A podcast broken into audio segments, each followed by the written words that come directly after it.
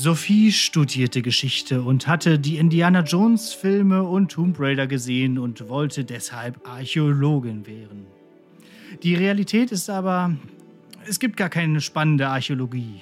Deshalb beschloss sie, das nächstliegende, aber trotzdem fatale zu studieren, nämlich Geschichte.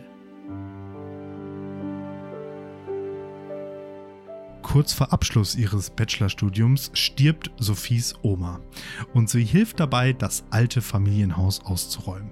Dabei nimmt sie die alte Katze der Oma in ihre Obhut.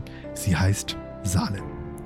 Während sie mit Salem in ihrer WG sitzt und Bachelorarbeit prokrastiniert, nimmt sie wahr, dass die Katze sie gruselig anschaut. Eines Nachts enthüllt die Katze ihr ihre wahre Gestalt. Sie ist nicht, nämlich nicht Salem, die schwarze Katze, sondern Melas, die 14. Inkarnation des Leibwächters des Pharaos von Atlantis. Wie sollte es anderes sein? Sophie ist natürlich die Nachfahrin der Pharaonenblutlinie. Es darf keine 15. Inkarnation geben, weil sonst die Welt untergeht. Sie muss jetzt ihren Platz als Pharaonin von Atlantis antreten, damit Atlantis wieder zur alter Blüte erwachsen kann. Daraufhin sagt Sophie zu der Katze: Bro, sorry, geht nicht. Muss hier Bachelorarbeit fertig schreiben. Die Katze läuft über die Tastatur, Bachelorarbeit gelöscht. Lebensziel auf jeden Fall gescheitert. Na gut, denkt sie, werde ich halt Pharaonin von Atlantis. Melas schickt sie auf daraufhin in die Karibik.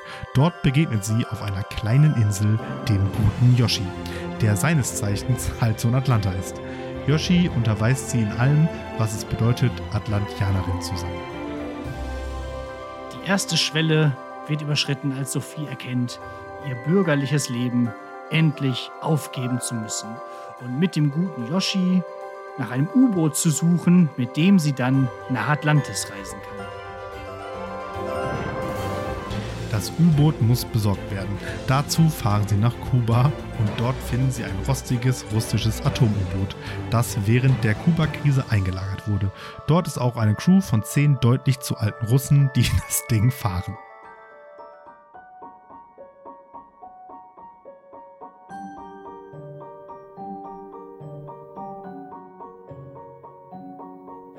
Der gute Yoshi weiß, wo sich Atlantis befindet und dort fahren sie dann hin. Zur Überraschung vom guten Yoshi finden sie heraus, dass Atlantis unter dem Meer eine Kuppel hat, unter dem man leben kann. Und es haben tatsächlich Atlanta überlebt. Sie sind gar nicht die Letzten. Und natürlich auch der König von Atlantis, Frederik, hat überlebt. Der ist natürlich auch über Ecken mit Sophie verwandt. Er ist der böse Ohm. Frederik hat kein Interesse daran, dass Atlantis wieder nach oben kommt, aber Sophie muss das ja machen, um den Inkarnationszyklus von Melas zu unterbrechen. In guter alter vom guten Yoshi gelernter atlantianischer Tradition klären sie es in einer Partie Schnick, Schnack, Schnuck bis drei ohne Brunnen. Sophie verliert die ersten beiden Runden gegen die miese Doppelschereneröffnung, aber dann kommt der Flashback zu der Trainingssituation und dann fällt es ihr ein und sie ledet in 3 zu 2 ab. Papier gewinnt. Klar. Atlantis erhebt sich aus den Fluten und es kommt da irgendwo in der Karibik zum Vorschein. Eine neue Insel entsteht. Sophie einigt sich darauf, dass sie den Thron gar nicht besteigt, sondern Atlantis in eine Demokratie überführt, mit dem guten Yoshi als ersten frei gewählten Bürgermeister von Atlantis. Kurz danach gründet Frederik die Partei AFA und versucht durch separatistische reaktionäre Politik zum ersten Bürgermeister zu werden weisen Atlantianer, einmal Blut der Demokratie geleckt, wählen Sophie stattdessen zur ersten Bürgermeisterin, weil der gute Yoshi an Altersschwäche in ihren Armen gestorben ist. Frederik sieht es nun endgültig ein und ist jetzt stattdessen Minister für Heimat und Inneres.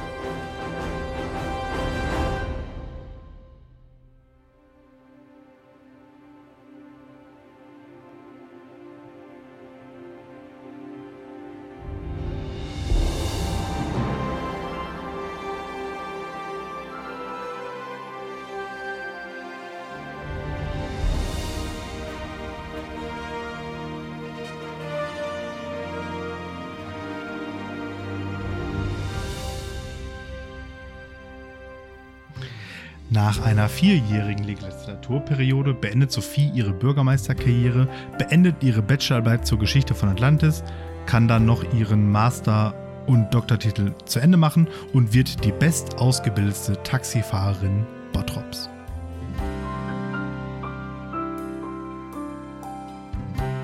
Ende.